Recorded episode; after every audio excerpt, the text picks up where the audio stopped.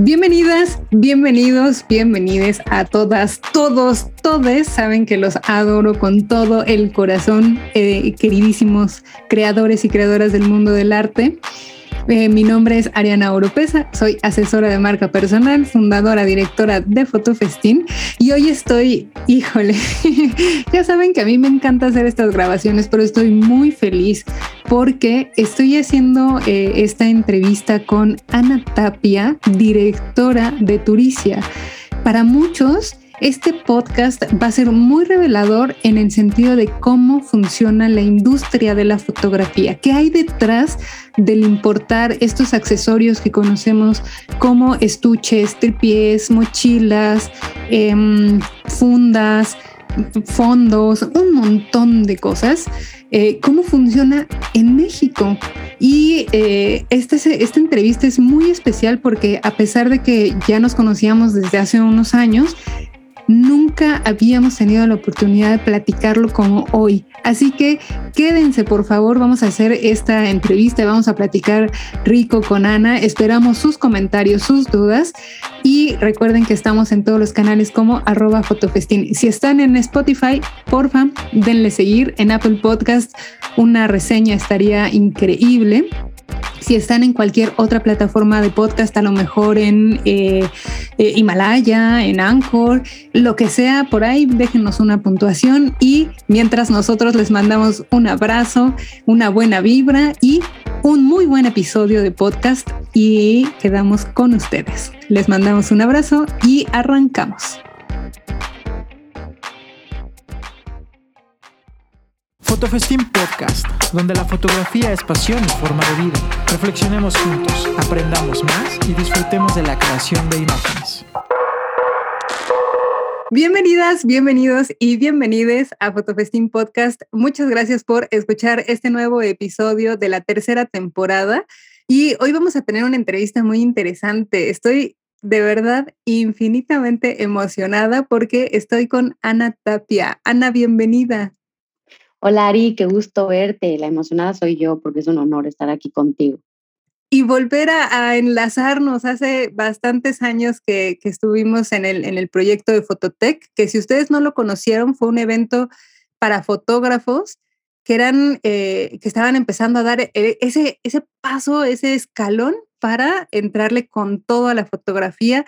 Y fue muy grato compartir esos dos años, tres años de, gestión de las dos ediciones que tuvimos. Por ahí métanse. En YouTube todavía hay unos videos de Mauricio este, Ramos haciendo locuras en, un parque y demás. Así que bueno, ahí échenle un ojo. Bienvenida, Ania. Oye, eh, quiero empezar literal desde el principio. Me gustaría que me platicaras. Eh, cuando estamos en la industria de la fotografía, solemos invertir muchísimo en equipo, pero Digo, yo incluso en redes sociales como asesora de marca personal siempre les digo, no hables de la cantidad de equipo que tienes porque de verdad invertimos mucho. Ya sabes que por ahí están los que tienen tentaciones y las aprovechan, pero no sabemos exactamente cómo funciona la industria de la fotografía. Me gustaría que me empezaras a platicar por qué es Turicia, tiene más de, tiene 70 años más o menos más de 80 y este año vamos a cumplir 82. 82 años. Entonces, Ana, platícanos, ¿a qué se dedica Turicia? Mirar, y nosotros eh, siempre fuimos una importadora, no empezamos importando equipo de fotografía, empezamos importando anilinas, que son este producto con lo que pintas los textiles, de Turín, Italia. Por eso se llama Turicia. A veces lo confunden con una empresa de turismo, pero no, viene de Turín.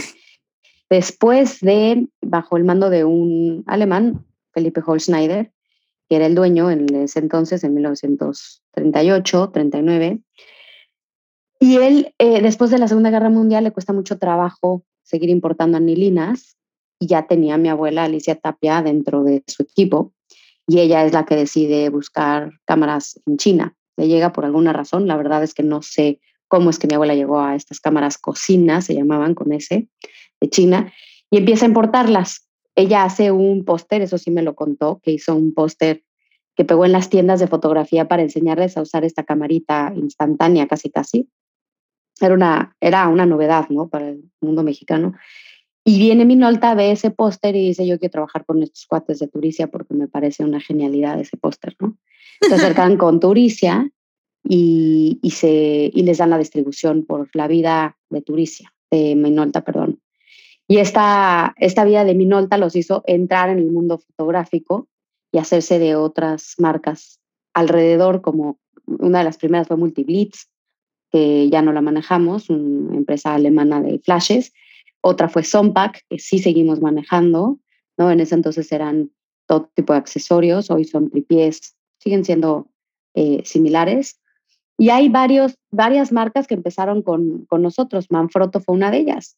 Manfrotto empezó, y esta historia me la cuentan muchas veces de diferentes lados, ¿no? El señor Leopoldo Iturralde que estaba ahí físicamente, en una fotoquina que era esta feria gigante de, fotografía en Alemania. Estaba el señor Lino Manfrotto en un pasillo demostrando su tripié. Él era fotógrafo.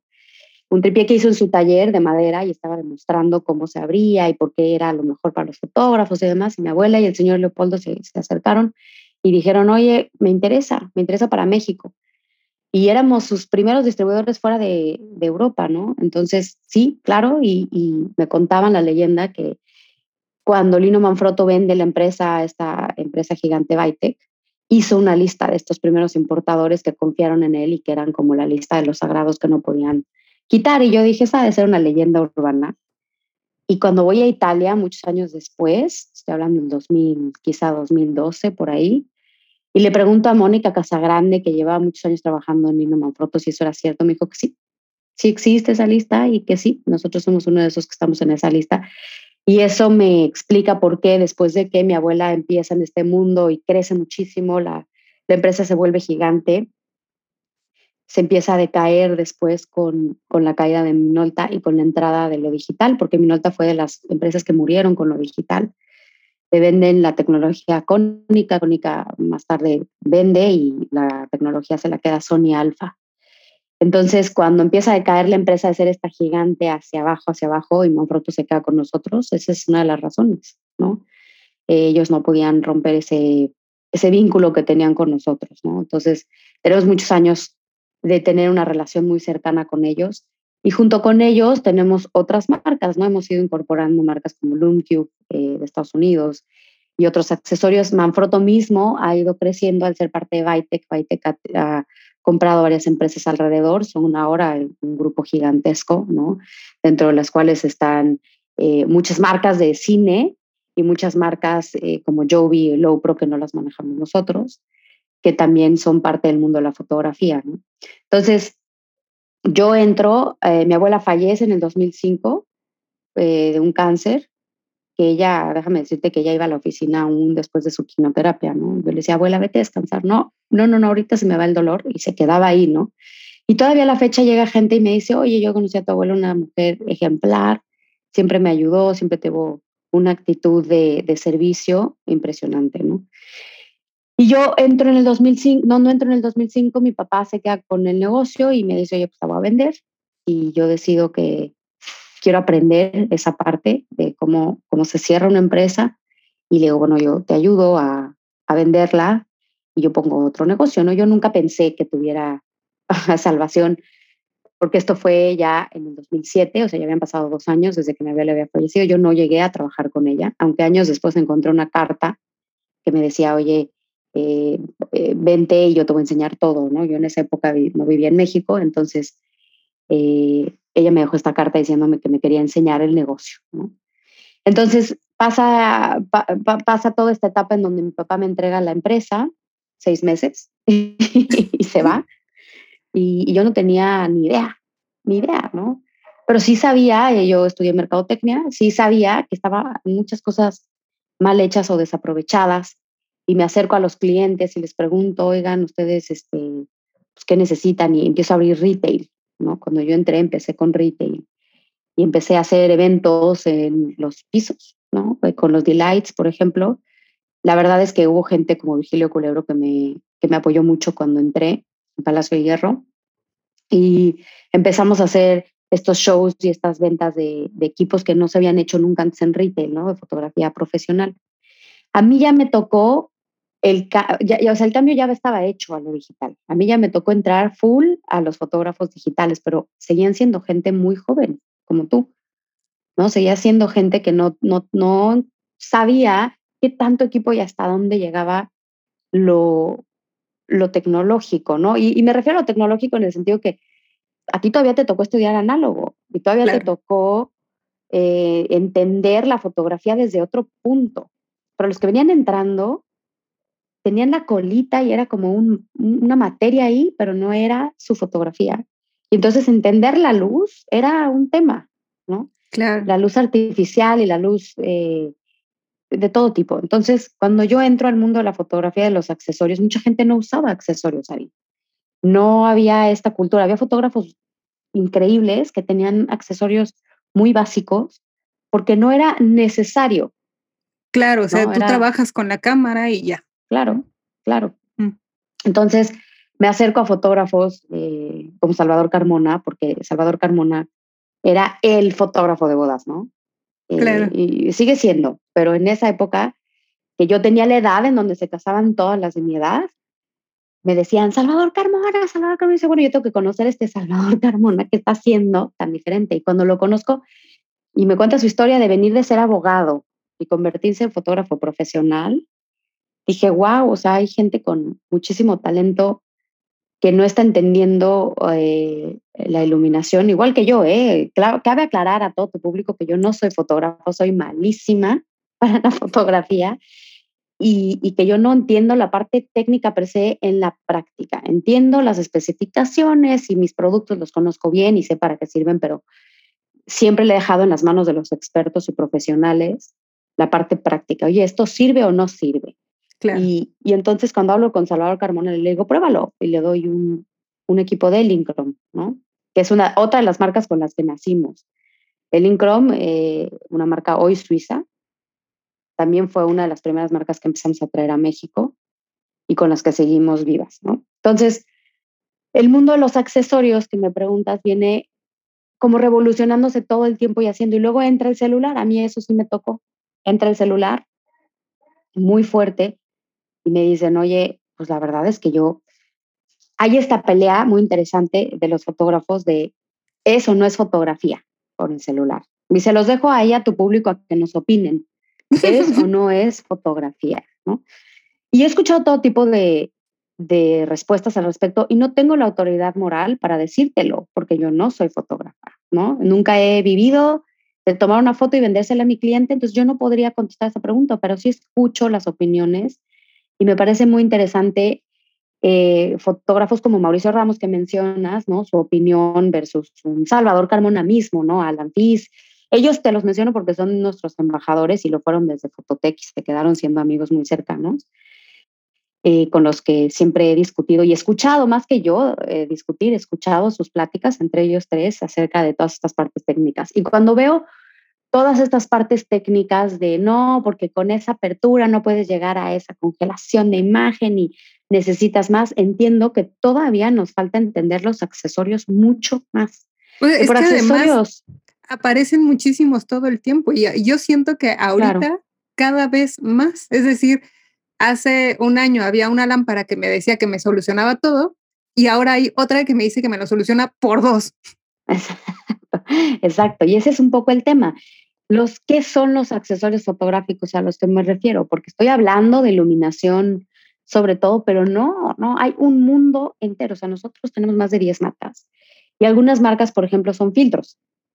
Y son, los filtros son accesorios mecánicos que han funcionado desde el principio de la fotografía y hasta la fecha sigue siendo algo que tienes que tener.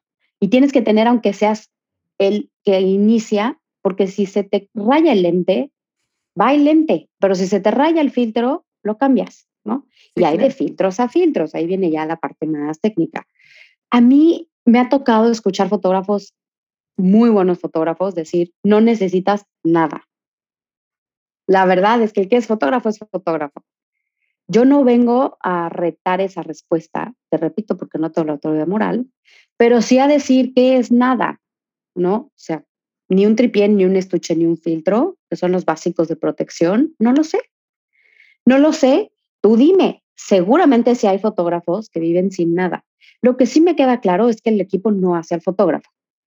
Yo he visto fotógrafos de todo tipo, Ari. He visto fotógrafos que inician con un celular y toman unas fotos increíbles. Y he visto fotógrafos cañoncísimos con todo el equipo que digo, mm, creo que a mí como público no me sorprende, ¿no? He visto de todo.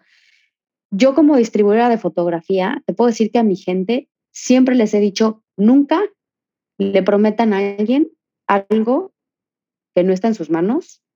Y, y con eso me refiero, no le vendas algo que no necesita y no le digas que lo necesita. Dile lo, que te preguntan, contesta la, la, pregunta, no les vendas por venderle. Siempre ha sido nuestro, y a ti te consta, ¿no? Siempre ha sido nuestro lema el ser el lugar favorito del fotógrafo y no llegas ahí por venderles cosas mañosamente. Entonces, cuando hablo de cosas que sí necesitas, sí es un tema de cada fotógrafo es un mundo. y hay accesorios para todos y para tipos de fotografía que son montononal. No es lo mismo tomar fotos adentro de un teatro que abajo del agua. La fotografía es un mundo y a mí me encanta compartir esto contigo. Te juro que estoy emocionada desde la historia. Uno, ¿te la conoces? Perfecta. O sea, escuchar eh, que, recuerdas marcas de Minolta, todas estas, estas marcas, más marcas que pues sí, muchos crecimos con ellas, ¿no? A lo mejor a mí ya me tocaron como las reventas, las segundas manos de esas cámaras, pero, eh, y, en la escuela, en las universidades, todavía antes de la pandemia era como el laboratorio y el químico y demás. A mí me parece una de las cosas en las que tengo una posición más crítica, que es eso es innecesario en estos momentos, pero me emociona muchísimo que te sabes toda cómo ha evolucionado la industria y más que te queda, o sea, tienes como súper claro en qué momento la industria cambió, ¿no? O sea, y de ahí se pasaron a la foto. Y de ahí se pasaron a la foto porque fue lo que encontró mi abuela. Ajá. O sea, fue lo que, y ella le preguntaban por qué la foto, justamente le preguntaban por qué la foto. Y, y ella decía, porque la comunicación es el futuro. Y, y, voy a buscar, ¿eh? voy a buscar revistas en donde ella hablaba de que la comunicación es el futuro, pero yo obviamente nunca vislumbró lo que estaba diciendo si lo pones al día de hoy, ¿no? Hoy, ¿dónde estamos tú y yo? En un Zoom. Hoy estaría feliz regresando diciendo, se los dije. Se los dije. bueno, no hay que invocar a nada, pero le damos la razón. ok, luego identificas estos cambios y tienes muy claro que de repente llega el celular y estamos en una nueva incluso la industria de la fotografía misma con la pandemia tuvo muchas adaptaciones. Me encantaría ahora que platicaste de, eh, de cómo entran los celulares y cómo eh, este ritmo acelerado en el que van entrando y se van moviendo las industrias, ¿cómo les ha ido con eso? Ah, y importante que nos digas en términos mortales qué es el retail para los que no estamos en, en la industria. Platícanos también de eso. Claro. Pues mira, eh, te contesto la primera, la última es más fácil. Retail me refiero a las, tiendas de comercio masivo. Me refiero a un Liverpool, un Palacio, un Best Buy, un Sanborn, Seas, todos estos que son masivos, que no son tiendas especializadas, porque en general, a nivel mundial, la industria se divide en retail, que son estos monstruos que no se dedican solo a la fotografía, que tienen, todos son micromundos, Ari. O sea, eh, Ahorita sí que te platico más de eso, pero todos son micromundos. El segundo son los especializados, que son un fotomecánica, un Tecnoplanet, todos estos. ¿Un Best Buy? No, no. Porque se solamente electrodomésticos y cámaras, ¿no? Exactamente, exactamente. Los especializados son los que solamente se dedican a foto video. Ok. ¿no? O sea, no nada más foto, puede ser cine, pero estas tiendas que, que son especializadas, que si tú entras, un foto del recuerdo que te va a atender el señor Eduardo, saben perfecto qué es lo que necesitas porque llevan toda la vida especializándose solo en eso. El retail tiene diferentes áreas y tiene compradores que rotan, por eso digo que son microorganismos distintos eh, o mundos. Tienen eh, estas personales de piso, de staff, que entran y salen, pero hoy son de foto, pero luego son de electrodomésticos, pero luego son de televisiones, ¿no? No estoy juzgando, Ari. Quiero decirte que no, no estoy poniendo un juicio de este es mejor que este, estoy diciendo son distintos. Y como te decía, hay un mundo de fotografías de, de tipos de fotografías, hay un mundo de fotógrafos, diferentes tipos y estilos, y cada uno tiene su, su mundo. Y luego está el e-commerce o todo lo que tiene que ver con comercio en línea, un Amazon, un Mercado Libre, Linio, todos estos que viven en línea y son nativamente en línea y no tienen tiendas físicas. Claro, no puedo ir a visitar a un Amazon para comparar y tocar el producto, ¿no? ahorita no. Sí hay proyectos de tiendas, sí tienen un par de, este, de tiendas en Estados Unidos que están probando, pero no es el tipo, ¿no? O sea, nacieron nativamente en línea y venden nativamente en línea. Para nosotros los distribuidores tenemos estas tres. Cuando entra un nuevo proveedor, te pregunta, oye, ¿en qué mundos estás? ¿no? ¿A quiénes atiendes? Y hablan de estos tres rubros. ¿no? Y luego ya la venta directa al fotógrafo, muy específicamente. O sea, a los lados, digamos, está eh, la venta al fotógrafo y la venta a los clientes especiales, cuando son gobierno, eh, casas productoras muy grandes que te compran pedidos muy específicos, licitaciones. Universidades universidades, etcétera, etcétera. ¿no? Bueno, esos no compran tanto, ¿ah? Las públicas. A veces, ¿eh? A veces, no creas, sí le han invertido. Sí he tenido clientes muy, que, le invierten. Es un mundo muy distinto. Por eso, para decir qué universidades están mejor, mejor armadas de, equipo. Muy Sería un tipo interesante. ¿eh? Sí, ¿eh? Si hay alguien ahí que esté comprando equipo, cómprenlo ahora para que digamos que ustedes son. Sí, sí, sí. Pero si todos son muy diferentes, se atiende de una manera diferente, llega un cliente totalmente distinto, tiene, hablando de lo que me dices de, la industria, ¿no? Tienen un manejo diferente en todo, en el tipo de citas que tienes para venderles, para atenderlos, para darles un servicio postventa, las, las garantías en el sentido que todos nuestros productos tienen garantía de por lo menos un año. Yo no traigo cosas que no tengan garantía, no es justo. Y de, hecho no es legal. Eh, eh, eh, amo esa parte de Turicia y, quiero que eso pase así a, lo más profundo de la memoria de, las personas que nos están escuchando y hasta del corazón. A ver, empieza a, despuntar este, este mundo en el que empezamos, hay una cosa que se llama dropshipping, que traes cosas, compras cosas en China, ya te las pagaron, las compras y las traes, ¿no? Hay cuando empieza a, haber mercado en línea, tú puedes tener la alternativa de traer cosas tú mismo sin un intermediario que se puede decir como una importadora, pero hay una diferencia enorme. Justo ayer estaba platicando con un amigo que se llama Miguel, que es, eh, trabaja con agencias aduanales. Y me decía, no, Ari, o sea, tú puedes traer lo que quieras y la, y la empresa te va a garantizar desde China que te los lleva a México y te lo lleva, aún sabiendo que en aduana no pasa y no te lo dicen. Entonces, hay, hay ciertas consideraciones que me encanta de Turicia que toma en cuenta al cliente. Siempre pienso como, a ver, ¿qué tipo de clientes tienes? Me encanta voltearlo a qué tipo de comprador eres, qué tipo de necesidades tienes que cubrir y saber cuándo, pues a lo mejor una eh, venta nocturna es lo que necesitas en ese momento, y saber cuándo, sabes que es el momento de meterle, necesito todo, necesito el ciclorama, el rebotador, el tripié, el esto, el esto y el esto, ¿no?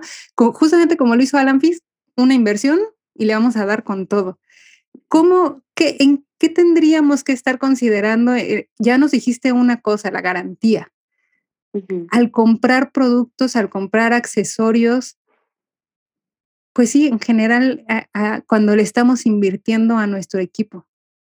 Mira, déjame contestarte un poquito la parte anterior de cómo está el, para poder llegar a esta respuesta. Yo toda acelerada, así dime todo. Yo ya sabes que voy, analizo y descarno todo porque ahí viene la carnita. Eso es, esto es una parte que, me, te agradezco muchísimo, Ari, que hayas abierto este diálogo porque nadie lo sabe, nadie lo pregunta, nadie lo considera, ¿no? Claro. Y, y detrás de las empresas mexicanas hay gente. Claro. Entonces, Ahorita vamos a llegar a esa parte, pero me regreso al cuándo explota este rollo de los accesorios, cuándo empiezan a crecer tanto, justo lo que dices. La respuesta es lo que acabas de decir, cuando el usuario final puede empezar a traer muchas otras cosas más de las que hay en el mercado mexicano. Okay. Entonces empieza a crecer porque México es un país de 100 millones de personas, en cacho. Y entonces todas las, las marcas dicen, claro, México va a, va a comprar similar a un país de ese tamaño en Europa. No, no somos un país similar a nivel, por muchas razones, por, por las oportunidades de negocios, por el, costo de vida, por el nivel educativo, por, o sea, porque no vas a encontrar los mismos, no te van a pagar el mismo trabajo de fotografía que te como te pagan en Estados Unidos ni en Europa. No vas a poder comprar ese mismo nivel de equipo, no vas a poder educarte de ese mismo nivel. No hay, o sea, no sabes cuántas veces debería, cada vez que me pregunten esto, debería de ser una rayita. Eh, o, que mi papá no me deja ser fotógrafo hasta que estudie una carrera bien y después ya puedo ser fotógrafo, ¿no? Por lo que te estoy diciendo, o sea, entonces es un círculo vicioso, porque entonces tampoco hay fotógrafos que se dediquen a la educación de fotografía, que les vaya tan cañón que puedan, ¿no? Dar un nivel de fotografía más alto y demás. regresa, ¿no? Al mismo punto.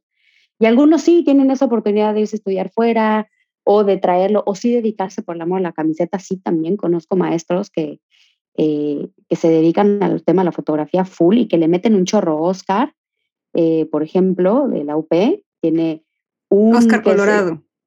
Oscar Colorado, que tiene su blog, de verdad, ese cuate le mete cañón, ¿no? A la educación, ¿no? Está muy bien preparado. pero está muy bien preparado, ¿no? Sí, sí, le mete a la investigación. Entonces sí conozco de todo tipo, ¿no? Te repito, no, no, no sé si es bueno o malo, yo no soy fotógrafa pero te digo lo que yo veo tras bambalinas de la preparación y la inversión de tiempo que le mete la gente a, desarrollar esto. Entonces explota cuando uno de esos fotógrafos dice, pues, a, ver, yo me voy a traer esta luz que no lo encuentro en México, yo me voy a traer este rebotador que no lo encuentro en México. Y entonces las marcas empiezan a prender foquitos de ya llevamos tantas eh, personas de México pidiéndonos porque hay mucho mercado, ¿no? Y, entonces empiezan a buscar distribuidores y empiezan a buscar oportunidades y empiezan a decir, oigan, y entonces ahí viene el tema del el mundo de la distribución de fotografía en México, es micro. Estamos nosotros y un par más y ah, nada ah, más. Eso significa que ustedes son los que enlazan a las, a las empresas que producen estos accesorios y hacen todo lo necesario, que es un montón de cosas, para traerlos a México. Sí, y fíjate, se, vuelve más complejo porque regreso al explota, empiezan a pedir de todo, van, van a una Alibaba, como tú dices, que es una empresa gigante que te puede traer todo sin nosotros. Sí, nos, se pueden traer todo sin nosotros, ¿eh? O van con la marca directamente y le escriben y le dicen, mándame. O van a un BH que tiene un universo. Y lo que permitió la pandemia es que se abriera todavía más fuerte la parte de comercio en línea a nivel internacional. Entonces, lo aceleró. Lo aceleró, porque entonces están buscando y descubren a los mejores jugadores. Sí, BH es el mejor jugador para mi gusto a nivel mundial. Ese sí es a mi gusto porque sé cómo lo hacen, pero no saben las implicaciones ese usuario final que tiene al hacer ese tipo de cosas, porque entonces dicen, es que no es justo, porque no hay nada en México. Y te voy a platicar por qué no hay nada en México. Ahí viene esta carnita que dices, bueno, ¿cómo? ¿No?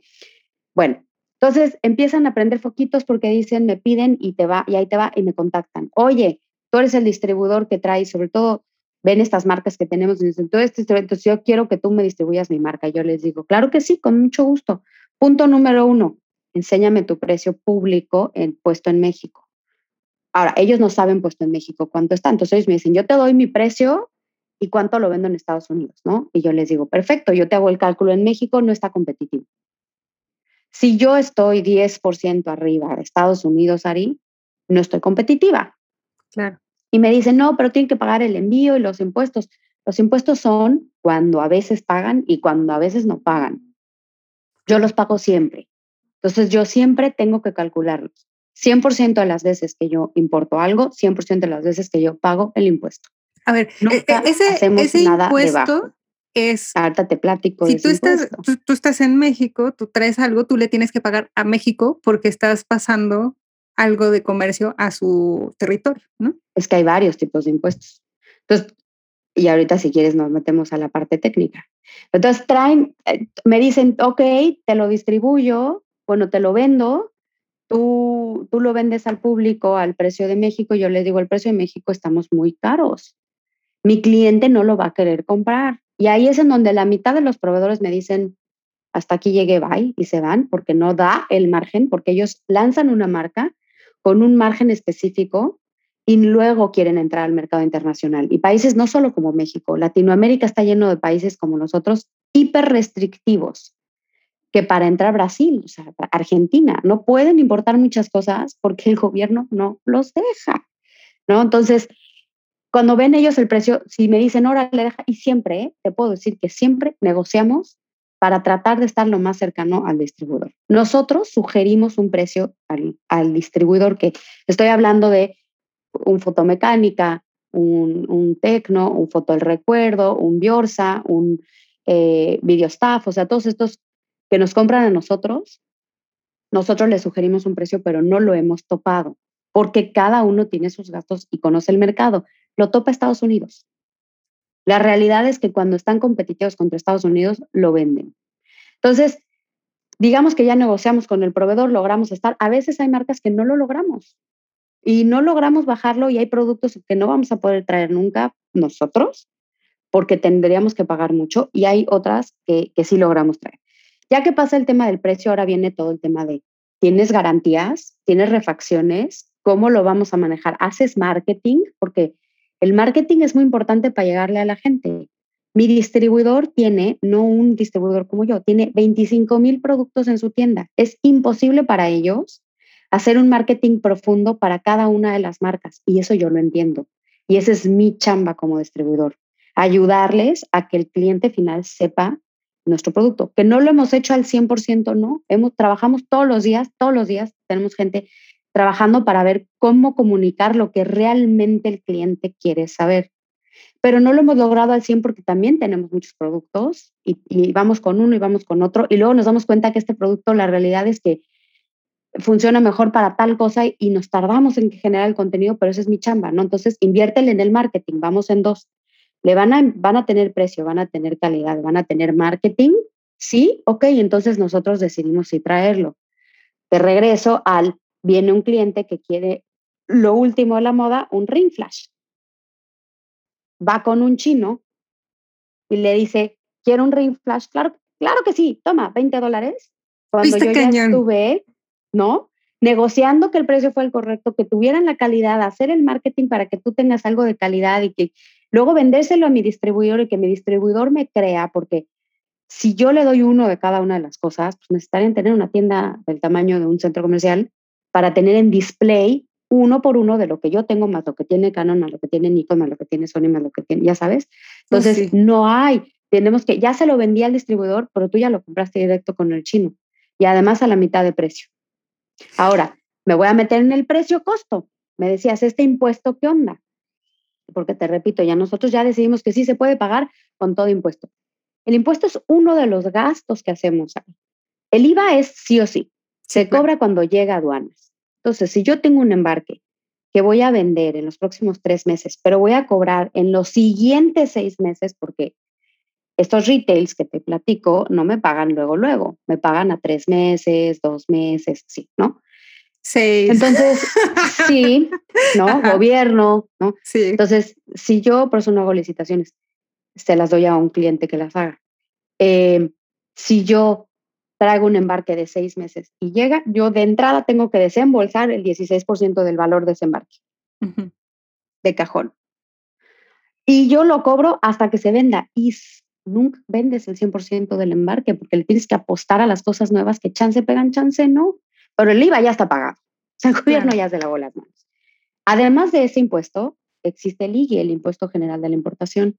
Ese impuesto se paga si no tenemos tratado de libre comercio con, el país, alias China, o si pasa por algún otro país. Entonces, ya tengo tratado con Alemania, pero se estaciona en, Estados Unidos antes de llegarme a mí, pago el IGI, ¿no? Entonces tengo que importar directo. Y son de las negociaciones que dices con el proveedor, oye, lo quiero traer directo. Sí, claro, tráeme un contenedor, porque yo solo despacho contenedores. ¿no? Entonces, ¿qué haces? ¿Le inviertes a traer un contenedor para que no pagues el 10% y lo puedes vender 10% abajo o le subes el 10%? Depende de la oportunidad de negocio. Estoy platicando implicaciones de, de costo. Y después existe lo más cañón. Hay tarifas también, que no son impuestos, son tarifas arancelarias que se ponen a productos que, que México considera que compiten con productos mexicanos, alias textiles. Y entonces a mí me tocó ver que cuando Cata existía, esta marca de maletas israelitas que compró Manfrotto, me manda una caja de 100 camisetas para regalarle a los clientes, a los usuarios finales, a ustedes, y me pone un valor de un dólar.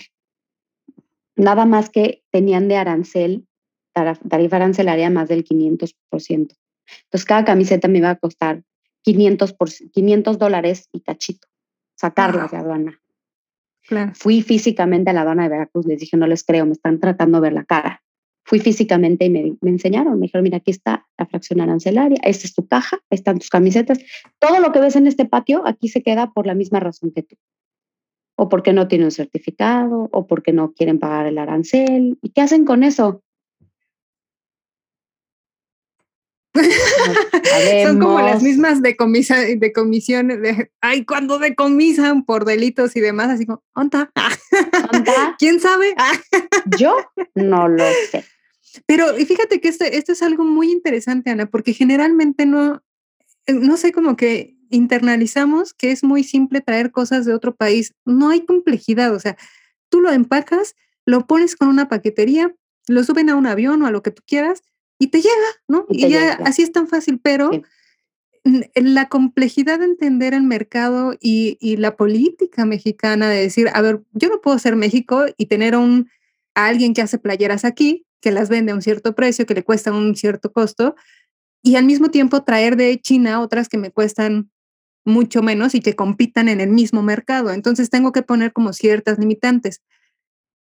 Dijiste este tema de puesto en México, cuando la mercancía está puesta en México y a partir de esto te pueden tocar muchas cosas, ¿no? Como los semáforos y cosas por el estilo en donde deciden, a ver, voy a revisar tu mercancía, o justo lo que decías, ¿no?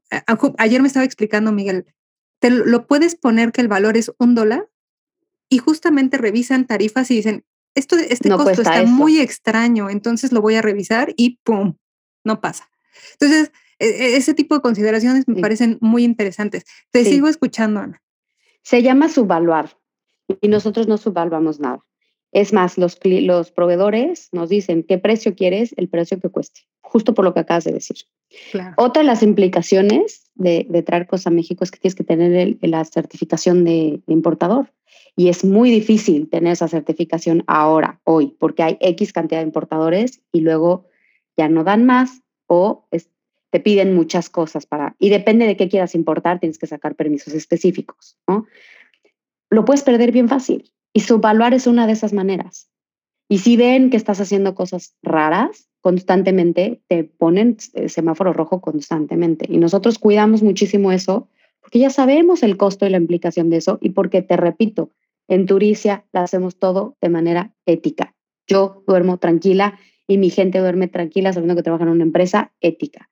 La bronca es que nosotros somos los únicos no, no me refiero a mi competencia, sino me refiero a frente a los que les estamos pagando todos esos impuestos y todos esos aranceles, porque lo correcto sería decir, ok, no las quieres, se regresan con su, a su origen y tampoco hacen eso, ¿no? Bueno, entonces, eh, nosotros no jugamos con esa subvaluación. Esas camisetas que te decía yo que le pusieron valor de un dólar que valían menos, pero sí les dijimos, tiene que ser un valor comercial, ¿no? O por ejemplo, las muestras. Las muestras tienen una regla que si te van a mandar una muestra tiene que ser inservible. Tiene que verse, pero tiene que ser inservible. No puedes traer muestras porque la gente lo que hacía era vender como muestra y entonces se brincaban toda la parte de la certificación, que ahí te va el costo de la certificación. Y entonces ahora o es inservible o no entra como muestra o pagas como cualquier producto, ¿no? O sea, tienes que hacer todo el rollo. Y la bronca de eso es, tú sabes que yo importo equipo de iluminación muy cara ese equipo de iluminación, cada vez que entra, todo lo que tiene cable que se conecta o que tiene voltajes, tiene que pasar por una NOM, norma oficial mexicana. Hay diferentes tipos de NOMs. Cada que entra un producto tenemos que ver en qué NOM entra y si tiene o no. Desde equipo de iluminación hasta la última embarque que trajimos de Mühle, el papel alemán, hay unas plumas y unos lápices especiales para estos papeles, para que no se degraden, para que no lastimen el papel y para que tengan durabilidad. Entonces mm, trajimos unos, unos lápices y los detuvieron en aduana porque tiene plomo. Hay que certificarlos. Ah, pues eso es novedad para nosotros, porque ¿qué certificación quieres? Nosotros siempre estamos constantemente monitoreando y salen nuevas normas, ¿no? ¿Y qué se hizo? Se detuvo, no se comercializa hasta que se termine la certificación y luego ya se empieza, ¿no? Entonces nosotros hemos logrado una buena reputación en aduanas haciendo las cosas correctas y, utilizamos este, las buenas prácticas para llegar ahí. Pero entonces cuando nos dicen esto no, hacemos caso, ¿no? Y pues no, se detiene ya. Y cuesta, Ari. Cuesta tener en, en, aduanas la mercancía, cuesta. Y después te digo, la certificación famosa de la NOM, uno, cuesta el equipo que van a quedarse en laboratorio porque lo destruyen. O sea, ellos checan que si tú dices que dura 1500 flashes, lo flashean 1500 veces para ver si es cierto. Si tú dices que no explota a temperaturas de más de 40 grados, lo ponen a temperaturas de 40 grados para ver si no explota, ¿no? Para esta responsabilidad civil, que entre paréntesis me parece simpático porque nadie hace demandas civiles en México porque ahí hay un hueco de la ley, pero bueno, sí, lo experimentan para ver si hay o no. A mí me parece muy responsable que sí haya eh, un laboratorio. Lo que no me parece responsable es que nos, que si tenemos un certificado europeo, claro. con las normas europeas, y te demuestro que se hicieron todos los análisis que tú le quieres hacer en México, no sea válido. Si quieres cobrar por, por tramitar la traducción o comunicarte con ellos y revisar o hacer una auditoría, cóbrame.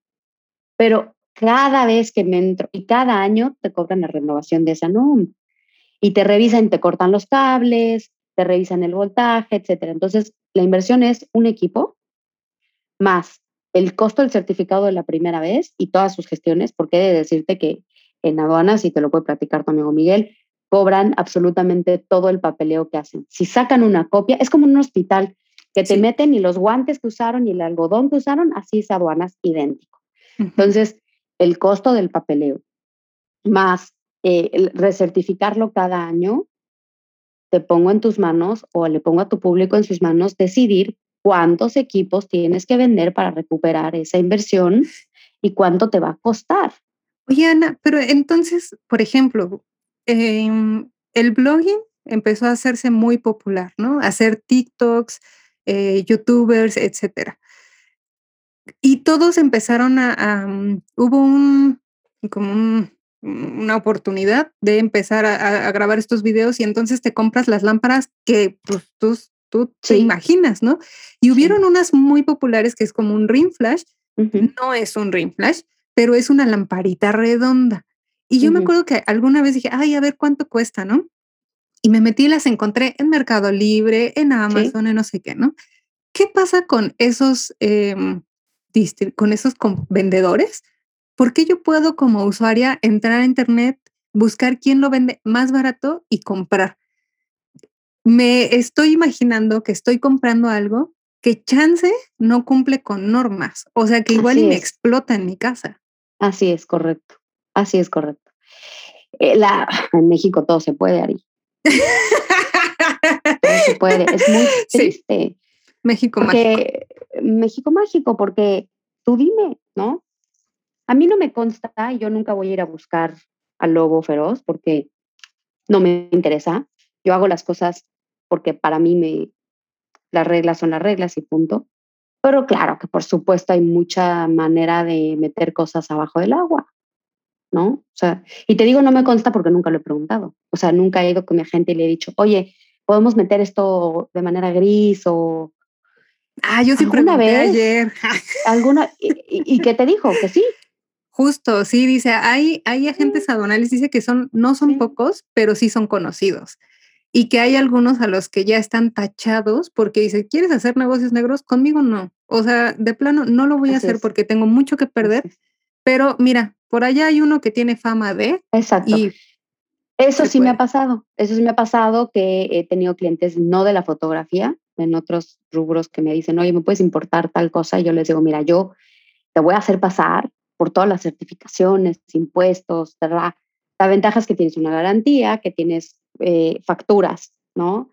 Y que tienes todos los comprobantes de lo que tú quieras, si te cae, porque esa es otra.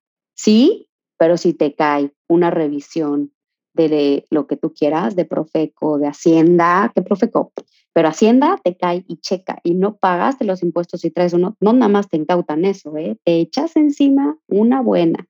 Entonces, yo les he dicho, yo mm, te protejo contra todo esto porque sí lo hago, pero yo nunca lo he hecho. Y le pregunté una vez a, mi agente, oye, ¿tú sabes si existen estos agentes? Y me dijo lo mismo que tú. Sí, Yo no, pero sí sé que existen y si quieres, y yo le dije eso al cliente, le dije, mira, yo no, mi agente no, pero si tú quieres conseguir un teléfono, pues búscalo, porque sí hay.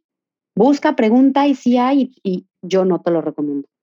Eso es lo más cerca que te puedo decir de lo que me consta que existe. Se llama mercado gris, ¿no?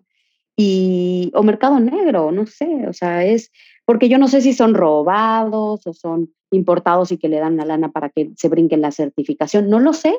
Lo que sí te puedo asegurar es, fíjate, para el usuario final, Ari, el problema es ese, que te pueda causar un incendio, una baja en voltaje, que te, si conectas algo a tu cámara, que te pueda explotar tu cámara, si pones tu tripié en algo que no tiene garantía, nadie va a responder si se te cae o si se te rompe la pata, además, etcétera. Nosotros atendemos todas las quejas, inclusive, por ejemplo, con Manfrotto, nosotros tenemos cinco años de garantía si registran el producto en su página, ¿no? Y me han llegado garantías de, de otras partes del mundo o gente que la compra en Estados Unidos y me dice, oye, esta garantía y la política de Manfrotto es atiéndelos, pero cóbrales, porque tú estás pagando garantías de los que compran en México, pero no le negamos el servicio a nadie. ¿sabes? Eh, fuera de eso, te digo, ese es el, el, problema. Y para los distribuidores, el problema es que les van a caer revisiones. Si se dan cuenta que lo hacen una, pues les van a seguir cayendo porque sacan también una buena lana de, de ese tipo de, de revisiones y de cosas que hacen abajo del agua, ¿no? Hacienda no perdona los impuestos ni en pandemia, y me consta, ¿no?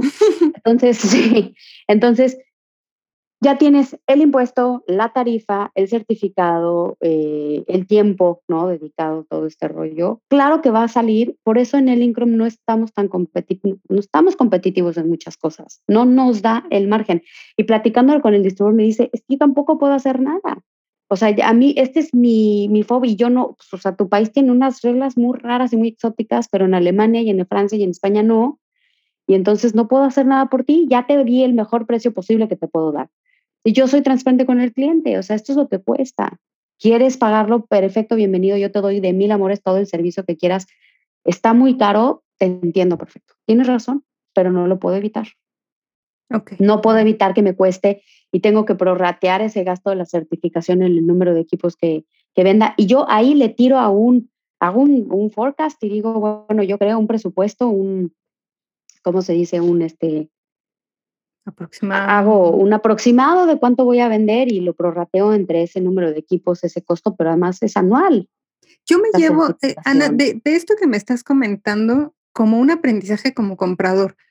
Cuando estuve revisando estas lamparitas, me di cuenta de que no lo tenía Biorsa, no lo tenía Fotomecánica, no lo tenía Turicia y me pareció raro. ¿Por qué está mm. en todos los canales excepto en estas tiendas? Y creo que ya mm, me has respondido en el sentido de que o no cumple con una norma, o no da con el margen o algo está pasando, pero creo que es importante que nosotros como compradores vayamos considerando esas cosas, ¿no? Que por lo menos digamos, algo está raro y, que de ahí vayamos decidiendo.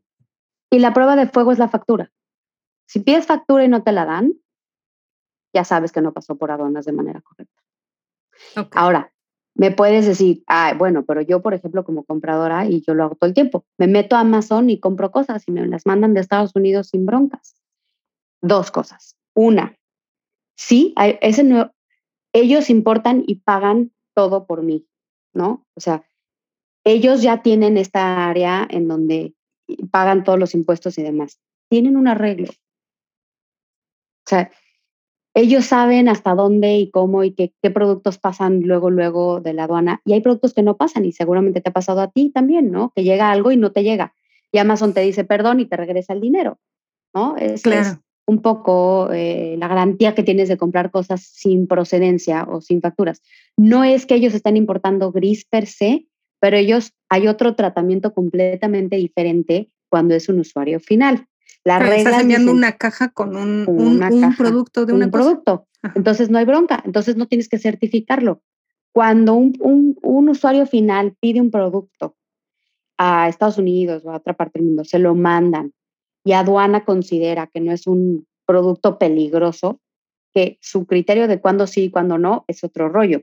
Pero si ellos consideran que no es un producto peligroso, lo dejan pasar y, le cobran el IVA al importador, o sea, en este caso Amazon y todo el rollo, y, a este, a este usuario no lo hacen certificarlo bajo el tema de tú lo trajiste a otro país, yo no me hago responsable.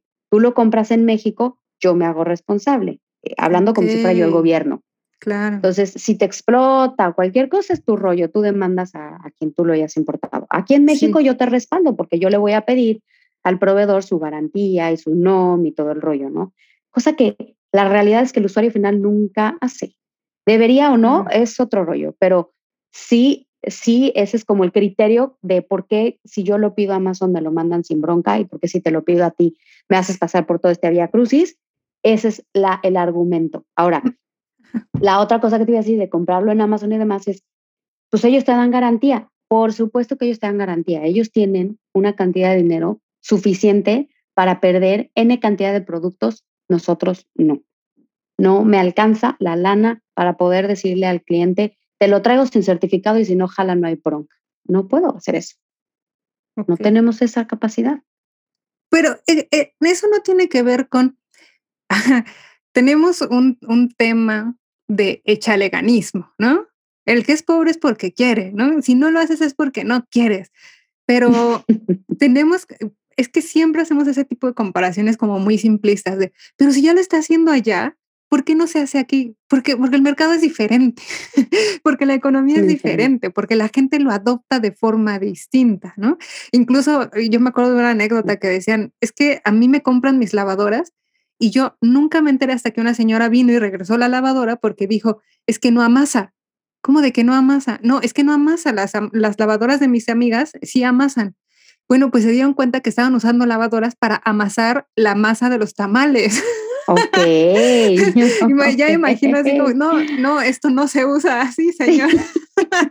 Pero entender que adaptamos las cosas, ¿no? Y creo que eso, es algo también muy importante de, de atender y de comprender. Sí, y la verdad es que por más que yo les explique, hay quien te va a decir, pues sí, pero a mí no me alcanza para pagar esos certificados tampoco. ¿No? Oye, Quiero comprarlo en Estados Unidos y ahorrarme esa lana, pues están en todo su derecho, Ari. Voy, voy a poner, es que es una apuesta, pero es una apuesta muy alta. A ver, no es lo mismo comprarte una playera en el fast fashion que, pues, ya, mira, me costó 200 pesos, la utilicé tres veces y por mí con eso estoy bien servida. O sea, fueron 200 pesos bien gastados, está perfecto. Pero los accesorios y tu equipo fotográfico son tu fuente de ingresos. En el momento en el que tomas una decisión entre un tripié y otro, es una gran decisión. Yo se los digo, a mí se me cayó mi cámara porque ese día querían tomar una foto de grupo, se me ocurrió utilizar el tripié que llevaba otra persona para su camarita compacta. Y ahí va la cámara rota a mantenimiento a pagar mis seis mil pesitos porque se rompió.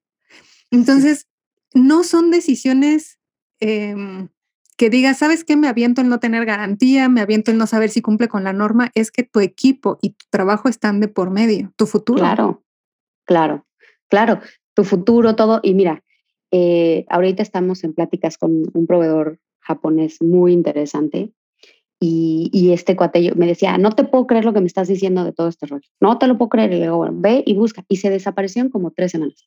Y a la cuarta semana regresó y me dijeron, queremos trabajar contigo. ¿Ok? ¿Por qué? ¿Cómo? ¿De dónde salieron? Han de haber hecho una investigación ellos por su lado porque han de haber pensado que lo que les estoy diciendo es mentira. Regresaron y me dijeron, queremos trabajar contigo.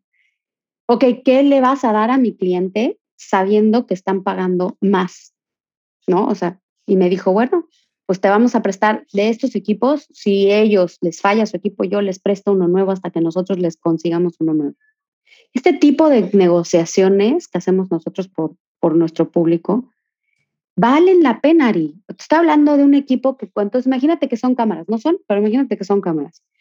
Y se te cae esa cámara que tocas de decir, y te entrego una nuevecita y te digo, usa esta, Ari, mientras que yo te reparo la tuya. Y te entrego una nueva.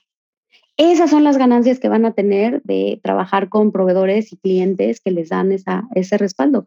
Mis clientes a mí vienen y me dicen, oye, este cuate se le cayó, se le rompió, eh, le falló. Sí, nosotros te respondemos, nosotros hacemos, porque esto estamos hablando del usuario final, pero yo casi todas mis cosas vienen a través de mis distribuidores, ¿no? Nosotros respondemos por todas estas cosas, ¿no? Y, costeamos eso y, y, muchas veces le perdemos a esas partes, pero no importa porque es parte de lo que estamos ofreciendo como distribución. Y sí, lo que dices es tu ingreso y ahí viene, me regreso a una pregunta que no te he respondido acerca de cómo comprar, cómo invertir, dónde comprar. Yo, la verdad es que si vas a vivir de esto, haz tu investigación. Yo no te digo cómprame lo mío, haz tu investigación. Ve bien primero qué marca vas a usar, para qué la vas a usar, cuánto quieres que te dure, porque si hay proyectos que son de usarse y tirarse, y ahí, entre paréntesis, los invito también a que consideren la huella de carbón que están causando por el fast fashion y por usar equipos que vas a tirar porque no van a servirte en un año. Esto no siquiera son textiles, estás hablando de baterías y microcomponentes que toman mucho más tiempo que los textiles en deshacerse. De verdad quieres invertir en un equipo que no va a reciclarse y que va a ser un problema porque lo vas a usar un año y lo vas a tirar. Cierro paréntesis porque ese es mi lado ecologista que no tiene nada que ver aquí, pero sigo con él. Piensa bien para qué vas a usar y qué marca vas a, querer usar, porque las marcas que le están invirtiendo hoy a largo plazo te van a seguir dando garantía. 20 años, Turicia lleva 82 y perdón, me equivoqué, este año cumplimos 83, es que el año de pandemia no contó. Sí, claro. 83. este, te va a seguir dando un respaldo. O sea, un señor de 20, o sea, un cuate que tiene hoy 80 años, podría seguir viniendo a pedir una garantía, Ari. No, en mi tripié Manfrotto, yo lo puedo seguir llevando. Yo no sé si ustedes saben que los tripiés se llevan a mantenimiento. A ver, la mayoría de las cosas de nuestro equipo se tiene que llevar a mantenimiento. Yo le puedo, yo puedo seguir conservando mi tripié y se lo podría heredar a Darío. Y eso es algo que. Cierto. Pues mm, al ritmo al que vamos cuesta mucho trabajo. Tenemos un episodio especial justo de cómo contamina la fotografía. Ahí echen un ojo con Daniela González de Tella, échenle, bueno, más bien un oído. Muy bien. Exacto, exacto. Y, y, eso que dices, o sea, si vas a comprar, piensa bien, o sea, sé un comprador responsable y haz tu investigación, ve qué marca te va a dar el respaldo, cuáles tienen los accesorios. Ahora, eso no significa que todas las marcas van a durar para siempre, no, no, pero por ejemplo, Hanne Müller tiene más de, híjole, cientos de años, ¿eh? Cientos de años, Ari. Tiene, ellos hacían, el, ellos imprimían el papel en la época de la Segunda Guerra Mundial, o sea, imprimían el dinero y llevan más de 100 años, más, no sé, creo que 500 y tantos años, en el mercado. Hay marcas como esas que hacen su, siguen sobreviviendo por la calidad y el respaldo que le dan al cliente, no nada más por el tipo de producto, ¿no? Entonces piensen en esa parte. Si va a ser para ti un asset, un, un bien para trabajar, considéralo. La segunda parte es, esto me lo dicen muchos fotógrafos y yo no sé qué tan cierto sea, pero ellos me lo repiten mucho. Cuando van a trabajar con un cliente importante y ven que el equipo al que le están invirtiendo es un buen equipo, les da puntos extras. Cuando ven que no te alcanza para el mejor del, mercado, dicen, mm, déjame ver. Se los dejo a su consideración. Esto es lo que yo he escuchado. No sé si sea cierto. Repito la primera parte, yo nunca he dicho que el equipo es el fotógrafo, ni que porque traes una marca ya eres o no eres, no lo estoy diciendo, estoy diciendo lo que me han dicho de cómo vas a llegar con un cliente, con un flash de estos de aro, que efectivamente, como dices, no es un ring flash porque no destella, es un ring light, ¿no? Eh, de LED y, y un foquito comprado en tal parte. Oye, ¿que les funciona? Sí, quizá para algunas cosas sí funcione, yo tengo un amigo cercano que me dijo, oye, cotízame todo esto para un estudio y acabó comprando en Amazon una lámpara de estas que se conecta a la pared. Y todo. Y me dijo, es que mi, él no es fotógrafo, él es una casa productora de eventos. Y entonces él tiene un estudio para hacer cosas muy específicas, muy rápidas, y el resto del equipo lo trae el fotógrafo. Claro. El fotógrafo trae el green screen, el fotógrafo trae las luces, todo. Y me dijo, pues no lo tengo que solucionar ahorita, pues lo soluciono de esta forma. Está bien, o sea, está perfecto si para eso te sirve y lo vas a usar así. Y me dijo, más adelante, me dijo, bueno, sí, es que también entiendo que hay un área entre una, o sea, de precios gigantes, sobre todo en luz continua. Sí. luz continua es un tema de un coche o una lámpara, ¿no? Sí, es muy caro. Y ahí es donde les digo, hagan su, su, investigación. Hay muchas marcas allá afuera que pueden funcionarles, pero revisen bien el tema de garantías y de calidad para que no salgan lastimados después de haber gastado esa cantidad de dinero, ¿no? Claro, y luego, la otra parte, sí, sí. Incluso que lo puedas vender terminando de usarlo, ¿no? Claro. Sí, Pero que no, que no vendas algo que si cuesta 500 en internet y yo lo puedo conseguir nuevo en ese precio, pues tú me lo vas a tener que dar en 50 y a ver si me interesa, ¿no? Claro, claro.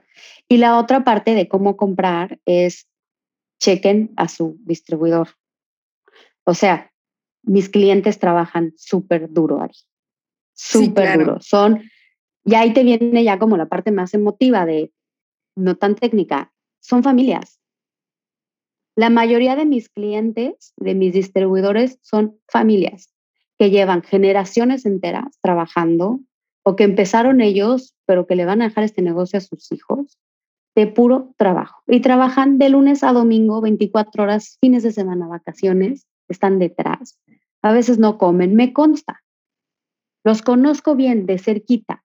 Son familias. Está la hermana, está el papá, está la tía, está la suegra, está el, ¿no? Y son gente que vive de que vayas y les compres. Elige el que mejor servicio te dé.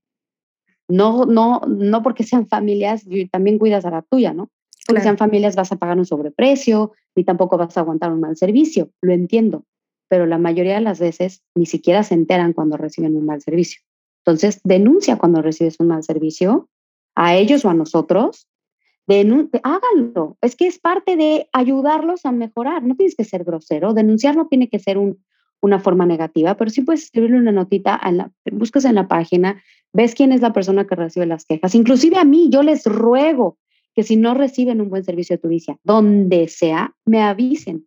Nunca he corrido a alguien por un mal servicio. Siempre hay un ajuste, una capacitación, un entendimiento de por qué se hizo. Quizá fue un error humano, me ha pasado, ¿no? Que dan un mal precio o que dan una comunicación. Me pasó con un cliente en, línea que preguntó muchas veces si ese producto era compatible con su cámara y mi gente le dijo que sí, sin revisar un error, ¿no? Y le entregaron el producto y estaba muy enojado con toda razón y dijo, oigan, les pregunté cinco veces y me dijeron que sí y no es.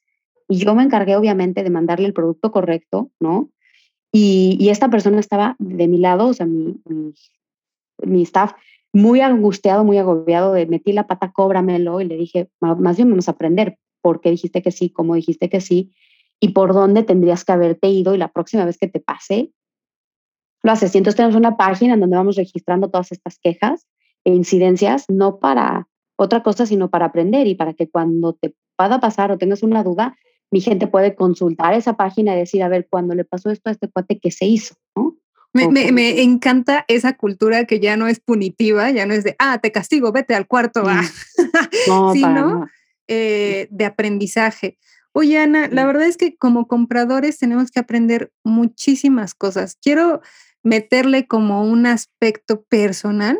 Yo últimamente, eh, en los últimos años, he considerado mucho a quién le estoy dando mi dinero. Le estoy dando mi dinero Estoy comprando, por ejemplo, crema corporal y estoy pagando de esos 60 pesos, 11 pesos en el envase.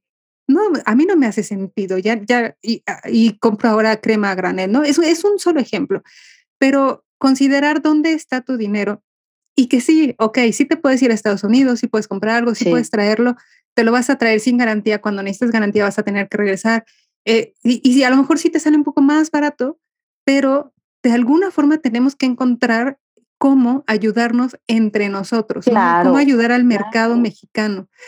Eh, y yo estoy, pues de hecho, sí, sí, no, no sabe Biorsa, no sabe Tecnoplanet, ah, pero a, veces nos dan descuentos. Así que si escuchan este podcast y dicen, oye, yo quiero comprar esto, ay, escríbanos y, ya revisamos, oye, Biorsa, ¿qué onda? Ah.